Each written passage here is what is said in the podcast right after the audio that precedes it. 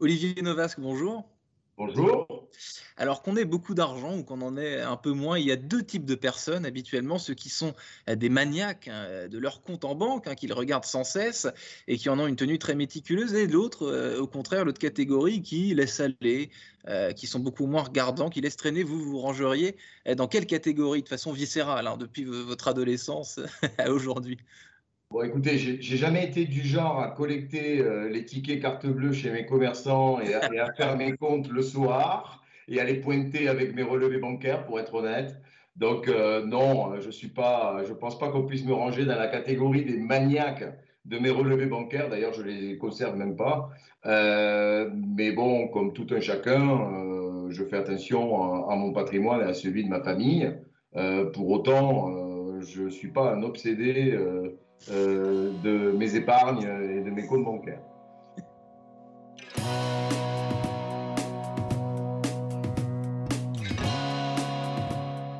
Bonjour à tous et bienvenue au Talk Décideur du Figaro en visio avec aujourd'hui Olivier Novasque sur votre écran qui est fondateur de SiteTrad en l'an 2000, hein, qui est à l'origine une société dédiée au recouvrement de créances euh, des entreprises avec une particularité, c'est que vous faites dès le début, euh, vous dès 2000, euh, Olivier Novak, le choix du, cloud. Donc 2000, ça veut, ça veut dire plein de choses. Hein. C'est le, nouveau millénaire, c'est le début de la bulle Internet. Il y a 21 ans, autant dire, c'était il y a des, années-lumière, 21 hein, ans. SiteTrad, à ses débuts, fait quoi? Quel service vous proposez exactement? Si je vous demande de vous, de vous propulser 20 ans en arrière on va faire un petit peu d'archéologie, mais vous avez raison. Euh, quand on a démarré la société, donc tout de suite, on est parti sur euh, le web euh, pour développer à la base une place de marché de services financiers. Donc à l'époque, c'était la grande époque de la bulle Internet, des e-marketplace, de tous les cabinets de conseil qui marchent sur l'eau, qui nous expliquaient que tout le business allait passer de manière complètement digitalisée. Donc ils ont peut-être eu raison un petit peu trop tôt, entre guillemets.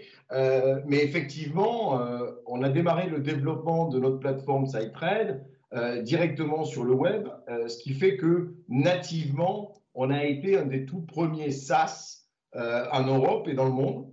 Par la suite, les premiers clients ont évangélisé le marché à cette époque-là. Euh, c'était compliqué d'aller voir un directeur financier, de lui expliquer qu'il allait mettre ses factures sur le web. Euh, replacez-vous, resituez-vous dans le contexte des années 2000 au tout début. Donc, euh, du coup, on n'a pas vendu des licences comme l'industrie du logiciel jusqu'alors le, le, proposait. On, a vendu notre application par abonnement, par la force des choses, pour permettre d'engranger les premiers clients et d'avoir ce qu'on appelle les early adopters euh, les, premiers euh, clients qui ont expérimenté notre solution.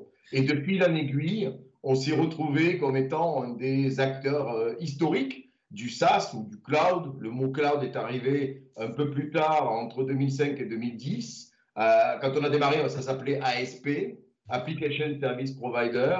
Ensuite est arrivé le mot SaaS, puis derrière le mot cloud, puis tout un jargon américain et marketing sur le sujet, mais SiteTrade, et on peut le dire, est euh, un des tout premiers euh, pure players, qui est un éditeur de logiciels qui est né euh, sur le web, qui est né dans un modèle SaaS, à la fois sur le plan technologique, mais également sur le plan économique, avec un système d'abonnement. Évidemment, au début des années 2000, comme toute nouveauté, a fortiori lorsqu'on parle euh, d'argent, de finance, il y a, évidemment euh, de la défiance vis-à-vis de, la nouveauté, vis-à-vis euh, du changement. Olivier Novas, vous comprenez très vite ensuite que l'IA, donc là encore, aujourd'hui, c'est dans le, de langage commun, mais ça l'a pas toujours été. L'intelligence artificielle peut faire des prouesses. Vous créez la vôtre, votre propre intelligence artificielle qui répond au doux nom de Amy, euh, et depuis 2015, vous n'avez cessé de, l'entraîner, parce qu'une intelligence artificielle, ça s'entraîne, ça se, c'est comme, comme un moteur, quoi. Ça se, ça se fait travailler. Qu'est-ce qu'elle calcule aujourd'hui, Amy, exactement, entre 2015 et aujourd'hui? Quelle prouesse euh, elle, a accompli alors, elle, est capable de faire énormément de choses aujourd'hui, mais euh, vous avez raison dans, dans, le sens où une IA, ça s'entraîne. C'est pour ça qu'on appelle les algorithmes de machine learning, voire de deep learning, etc., sur des réseaux de neurones, euh, on, l'entraîne parce qu'on a des données d'abord. Donc, euh, il faut savoir que, pour la petite histoire, le fait qu'on ait démarré dans le cloud euh, dès 2000, nous a permis en 2015, 15 ans plus tard, de disposer d'un stock de transactions interentreprises, de comportements de paiement assez inouï. Euh, ce qui nous a permis de, faire démarrer cette intelligence artificielle et, de, commencer à l'entraîner. Alors aujourd'hui, pour vous donner une idée, Amy, elle s'entraîne presque tous les jours sur à peu près 420 euh, millions de factures qui représentent l'équivalent de 1000 milliards d'euros de transactions interentreprises. Donc c'est très important de dire que la performance d'une intelligence artificielle telle qu'elle soit est corrélée au volume de données pour qu'elle puisse être efficace et s'entraîner correctement. Donc ceci étant dit, qu'est-ce que Amy fait aujourd'hui? Amy, elle est déjà capable euh, de prédire les comportements de paiement d'à peu près 4 millions d'entreprises dans le monde. C'est-à-dire que lorsque vous allez travailler avec une entreprise pour la première fois, vous, le délai de paiement est bien sûr un sujet euh, au cœur de la préoccupation de la trésorerie des entreprises, hein, surtout par les temps qui courent. Ben, Amy va être capable, y compris en temps de crise, de pouvoir prédire quand c'est que cette entreprise va vous régler. Mais elle va beaucoup plus loin que ça. Elle est capable de vous dire euh, de vous prédire si, quel, va être le nombre de jours de retard. Elle est capable de vous prédire si les factures que vous avez envoyées vont faire l'objet d'une contestation de paiement pour un litige administratif, comptable, commercial, peu importe. Donc, elle est capable de, de vous prédire quelles sont les factures sur lesquelles il faut que vous soyez vigilant parce qu'il y a un gros risque que ces factures soient mises en litige et soient bloquées en paiement. Et elle va beaucoup plus loin que ça, c'est-à-dire que comme elle connaît euh, et elle est entraînée sur plus de 40 millions d'actions de relance de tous nos clients vers ces 4 millions d'entreprises, elle connaît le comportement de paiement de chaque entreprise, de ces 4 millions d'entreprises, de manière individuelle.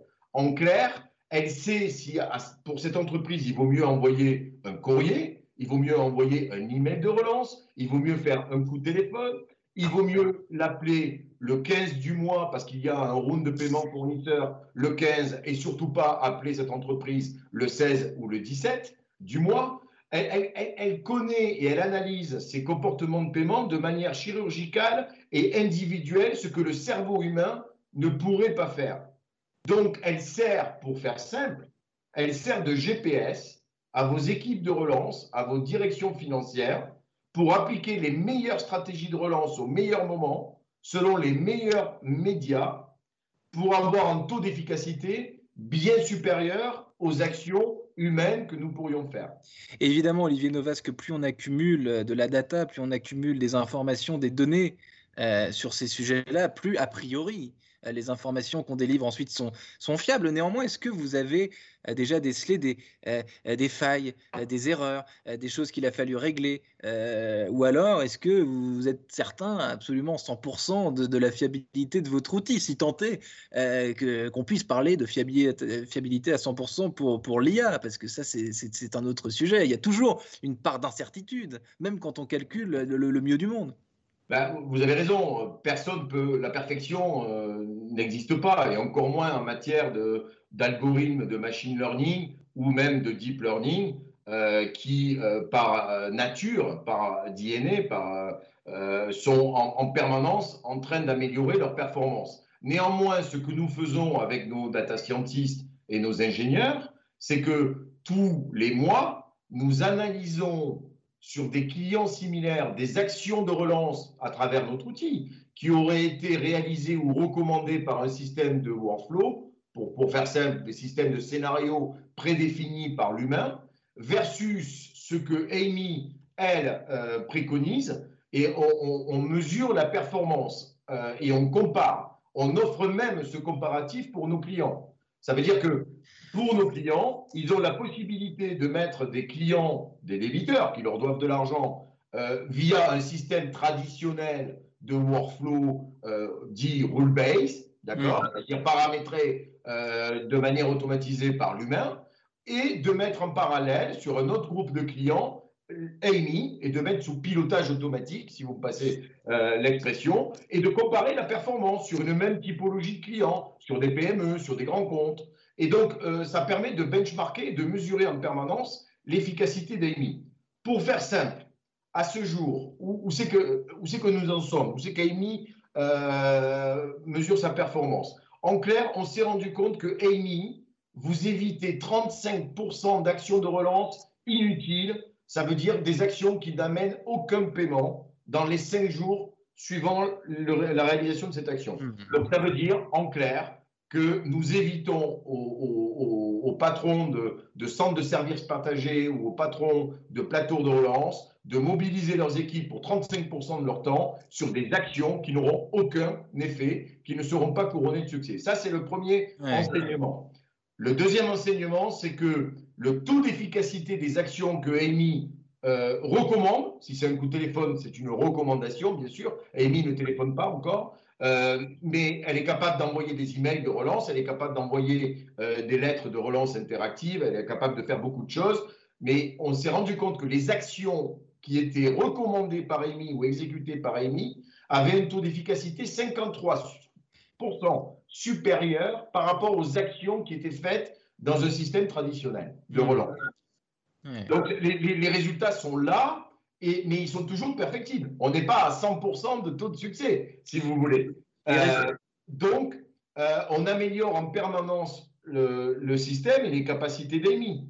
Autre exemple sur le, les algorithmes de deep learning qui sont utilisés ou de natural language processing qui sont utilisés par Amy, vous recevez des, milliers de, mails de, vos clients sur une adresse mail générique, ce qui est le cas chez un client comme Expedia, par exemple, qui reçoit plus de 5 millions d'emails par an de leurs clients. Amy est capable automatiquement de lire ces emails entrants, de les classer et de les rattacher au compte client concerné dans SiteTrade et de garder donc un pourcentage de mails qui sont vraiment importants, tous les messages. Alors, euh, les taux de succès sont autour de 66-67% en full automatique. Et quand Amy ne sait pas faire, c'est-à-dire sur les 30% d'emails entrants qu'elle ne sait pas gérer, à ce moment-là, il y a une intervention humaine qui va classer ces emails. Est-ce que c'est une promesse de règlement? Est-ce que c'est un litige? Est-ce que c'est tout autre chose? Et là, Amy va apprendre du classement humain. Donc, il ne faut pas opposer l'intelligence artificielle et l'humain. Au contraire, il y a une vraie synergie entre les deux. Hmm. Parce que quand je vous écoute, euh, euh, Olivier Novas, j'ai l'impression qu'en matière d'économie, de, de, finance, tout est de plus en plus euh, chiffrable, de, de plus en plus déstable. Et finalement, l'intuition là-dedans, la part de hasard, elle existe quasiment plus. quoi. Alors, le hasard, je ne sais pas trop, mais l'intervention humaine, oui. Hmm. Euh, quand vous avez un, gros litige avec un client, ce n'est pas l'intelligence artificielle qui va le régler. Et, hmm. c'est heureux. Euh, ça veut dire que l'homme a toute sa place. Nous, notre philosophie, c'est de dire on va augmenter l'humain. On ne va pas le remplacer, on va l'augmenter. Ça veut dire quoi? Ça veut dire que quand on va lui recommander une action, il va être beaucoup plus efficace. D'accord? C'est comme quand vous conduisez votre GPS, vous allez prendre probablement le meilleur parcours qui va vous faire gagner du temps. Pour autant, c'est que c'est vous qui continuez jusqu'à présent à conduire la voiture. Mais mm. dans, euh, dans la relation client, l'intervention humaine, elle est, elle est clé et elle est capitale, mais elle doit être utilisée à bon escient au bon moment. Donc, mm. on va augmenter les capacités de vos équipes. Peut-être que demain, il n'y a plus personne qui voudra travailler dans votre entreprise s'il n'est pas augmenté. Ça sera une revendication de chacun d'entre nous, d'avoir un cadre de travail où on peut se sentir augmenté dans son travail et être, et être bien et faire des, des tâches à forte valeur ajoutée. Olivier Novasque, c'est ma dernière question. Vous avez évoqué Expedia. Euh, vous êtes leader en, Europe et vous vous attaquez désormais au marché euh, américain. Vous avez déjà quelques gros clients comme Expedia, justement, ou, Tech Data, euh, que vous avez gagné d'ailleurs devant des concurrents américains, ce qui veut dire que quelque part, l'intelligence artificielle française, elle est meilleure que l'intelligence artificielle américaine. C'est quelque chose qu'on n'a pas l'habitude d'entendre, ça. Alors, je ne présenterai pas les choses comme ça. Je ne dirais pas qu'elle est meilleure ou pas, pas meilleure. Je pense que les géants américains, je ne parle pas dans notre domaine, mais les GAFA ont une intelligence artificielle qui est très évoluée et très supérieure à n'importe quel acteur en Europe. Peut-être pas en Chine, mais en tout cas en Europe. Pour la bonne et simple raison, c'est qu'ils ont un capital data énorme. Quand vous avez 1,8 milliard d'utilisateurs Facebook, euh, qui like, qui share, etc. Vous avez un, volume de données qui perd, ou chez Google, c'est exactement la même chose. Quand vous avez 300 millions de requêtes par seconde sur Google, vous avez un volume de données qui permet d'entraîner les meilleures intelligences artificielles du monde. Hmm. Donc, il faut, rester très mesuré sur ce sujet-là. Dans notre domaine, comme nous avons été en cloud, dans le SaaS, dès, les, dès 2000, on a accumulé, euh, y compris par rapport à nos concurrents américains, un volume de données qui est gigantesque. Premier point. Deuxième point, très tôt, nous sommes partis dans le développement de AMI, de notre intelligence artificielle, c'est-à-dire dès 2015. On n'a pas attendu que l'IA soit un buzzword euh, qui est mis sur n'importe quelle application, n'importe quelle start-up pour faire de l'IA. On fait de l'IA depuis 2015. On a plus de 30 data scientists au sein du groupe. Euh, euh, sans parler évidemment des ingénieurs qui derrière mettent en production ces algorithmes. Euh, donc on a à peu près 80 ingénieurs qui travaillent là-dessus depuis 2015. Donc vous imaginez qu'on a fait d'énormes progrès, même si en matière de technologie, vous êtes toujours dans une course à l'innovation et au progrès. Clairement, je pense, et c'est pour ça qu'on a gagné ces deals aux États-Unis sans avoir de présence quand on les a gagnés aux États-Unis, parce que les clients se sont rendus compte qu'on avait une IA qui était en avance et probablement supérieure par rapport à nos euh, confrères américains. Hmm. Euh, c'est la raison pour laquelle on a décidé d'ouvrir depuis le début du mois de février euh, et de lancer nos opérations aux US avec des recrutements qui ont été réalisés et nous allons commercialement attaquer le marché américain pour que un acteur européen dans une niche, dans son domaine, et je préfère parler d'Europe puisque nous avons un tech hub au UK, puisse euh, faire valoir ses atouts, parce que nous en avons euh, sur le, sol américain. Et donc, dernier, dernier, dernier mot, euh, Olivier Novas, vous avez évoqué vos recrutements, les ingénieurs, les data scientists, ça c'est votre chantier à vous pour rester à la pointe, pour que votre IA, pour que Amy reste au top de l'IA, il faut évidemment qu'il y ait énormément d'humains derrière pour que, pour que le travail soit, soit bien fait et le, le, le mieux possible. oui, bien sûr, mais le challenge après, c'est de faire savoir qu'on a une IA performante. Et c'est souvent le, le, bas qui blesse pour les entreprises françaises, voire européennes, c'est qu'on a un très bon savoir-faire, on est loué pour qualité d'ingénieur euh, et scientifique. Euh, encore faut-il derrière le faire savoir et, vendre et pénétrer son marché. Donc aujourd'hui, nos efforts euh, sont accrus sur ce que nous appelons la conquête du marché ou le go-to-market, comme disent les anglo-saxons. Mmh. Merci infiniment Olivier Novasque, fondateur de SideTrade en 2000, 2000 l'année 2000, le début de la bulle Internet, donc il y a 21 ans. Merci infiniment pour vos, pour vos réponses très intéressantes, très enrichissantes, et merci d'avoir répondu à l'invitation du Talk Décideur. Euh, je vous souhaite une excellente fin de journée. Merci beaucoup, Quentin.